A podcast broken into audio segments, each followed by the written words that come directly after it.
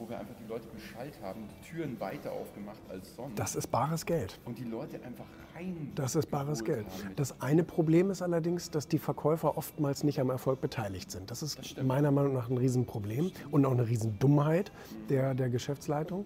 Ich habe jetzt gerade ein Buch zu Ende gelesen ähm, von, ähm, äh, von Frederick Eklund. Und das ist einer der, einer der Hauptdarsteller von Million Dollar Listing New York. Das ist so eine Immobilienmakler-Serie aus Amerika. Gibt es auch nur auf Englisch.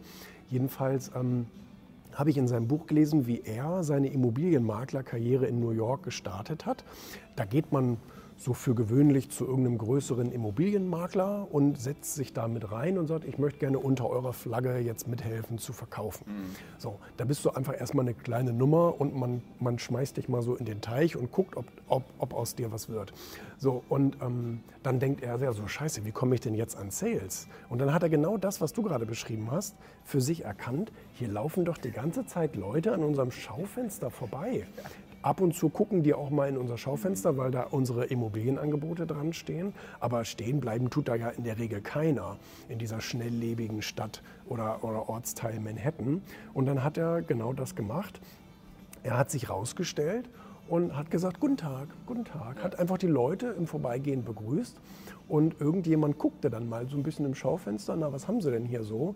Und er sagt, wollen Sie vielleicht eine Immobilie kaufen?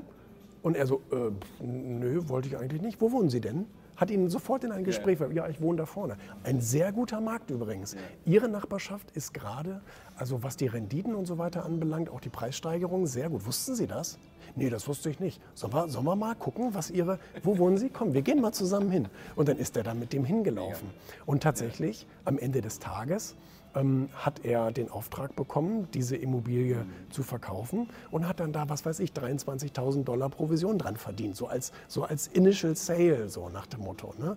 Einfach, weil er sich da draußen hingestellt hat und gesagt, wollen Sie vielleicht eine Immobilie? Wo wohnen Sie denn? Ich finde, das ist so spannend.